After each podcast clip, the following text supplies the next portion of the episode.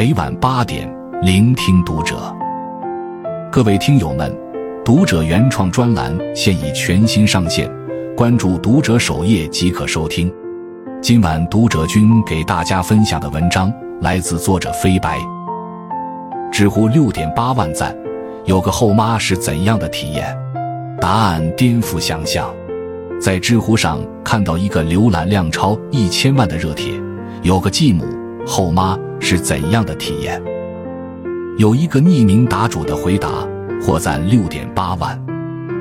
点开之前，我已经脑补了很多狗血情节。毕竟一看到后妈、继母这样的字眼，就觉得准没好事。但点开之后才发现，答案颠覆想象。答主两岁时。父母赌气离婚，三岁时父亲求母亲复合，但母亲不同意，于是父亲一气之下跟当时刚刚二十岁的小妈结了婚。这里的小妈就是答主的继母。答主五岁时，父亲因为和小妈不和又离婚了，并且留给小妈一栋房子和一家蛋糕店。因为答主父亲比较忙，离婚后的一段时间，答主还是跟小妈生活。半年后，答主父母复合，才把答主接走。由于父母做生意很忙，于是在老家请了一个长辈来照顾答主。从此，答主过上了留守儿童一般的生活。因为父母忙生意，父母回家时，答主已经睡着。答主起床上幼儿园，父母还没醒。一天，小妈去幼儿园看答主，答主见到小妈就哭了。因为老家的长辈对答主并不好，答主跟父母告状也不被理解。小妈听答主哭完，很是心疼，先是把来接答主放学的长辈臭骂了一顿，又跑去找答主父亲：“你不想要他，就把他给我。”说完，又把答主父亲数落了一通。大人们商量后决定，让小妈照顾答主一段时间，等答主父母找到合适的照顾者再接回去。之后，除春节以外，答主一直跟着小妈生活。答主八岁时，小妈再婚。小爸很善良，不排斥我。小妈就是基于这一点才跟小爸结婚的。答主九岁生日那天，小妈和小爸的孩子，答主的小妹出生了。小妈即使在怀孕生育期间，也从没让我受委屈，而我亲爸亲妈。让我一等就是四年，我除了春节回去，其他时间都是跟着小爸小妈生活。答主小升初时，父亲终于接走了他。由于答主父母辗转到浙江做生意，答主也跟着去了浙江上学。但由于各方面不适应，上了一个月的学，又回到小妈的城市找学校插班，跟着小妈继续生活。初高中的六年。答主一直跟小爸小妈在一起，只有寒暑假去亲生父母那里生活一段时间。高考的时候，我爸妈和小爸小妈一起陪考，但是好像小爸小妈更紧张一些。上大学时，小爸小妈和妹妹一起送达主去。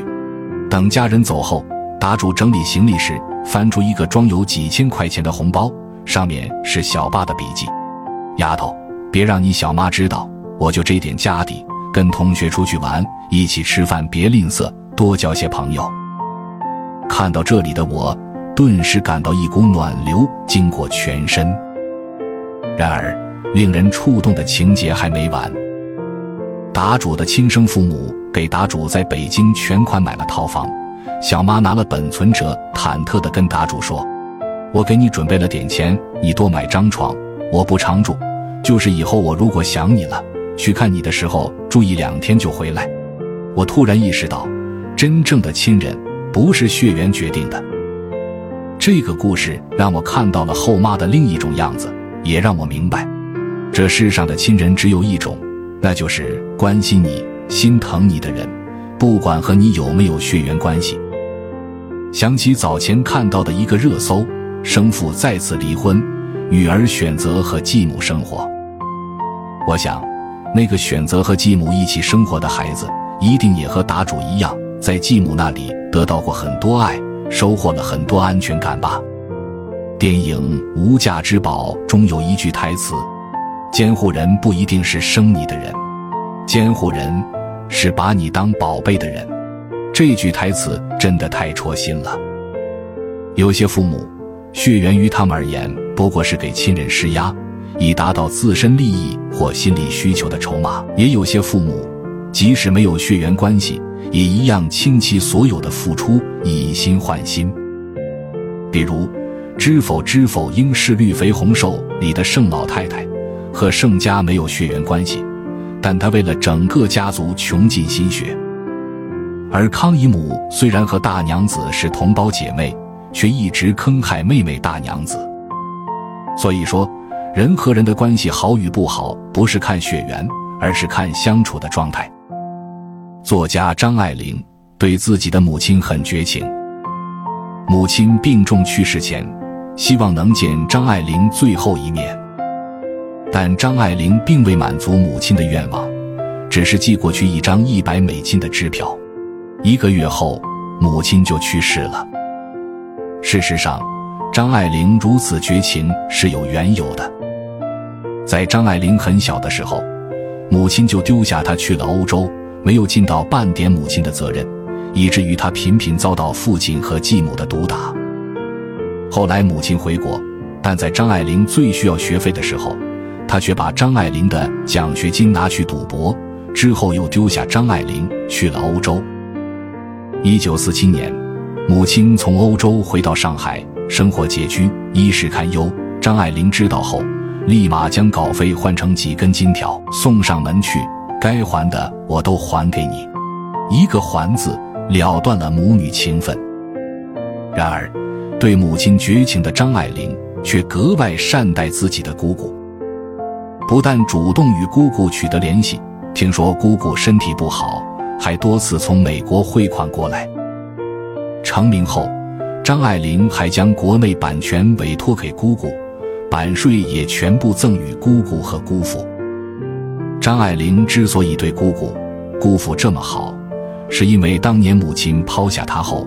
姑姑和姑父数次接济他。后来张爱玲去世，她立下遗嘱，将所有财产赠给姑姑和姑父。有的人看似亲近，却从未给过你任何滋养；而有的人跟你没有血缘关系，却能待你胜似亲人。张爱玲不过是爱的纯粹，谁对我好，我就对谁好。人与人之间，不过是一场以心换心的交易。人心对人心，你亲我就亲。什么是亲人？有段话说得好：亲人并不是那些和你有血缘关系的人，而是你病倒时守护你的人，你遇到困难时帮助你的人，你得意忘形时提醒你的人，你情绪低落时鼓励你的人，你有钱时不会妒忌你的人，你贫穷时不会离弃你的人。我们一定要把自己的真心。留给这样真心对我们的人。共勉。关注读者，感恩遇见。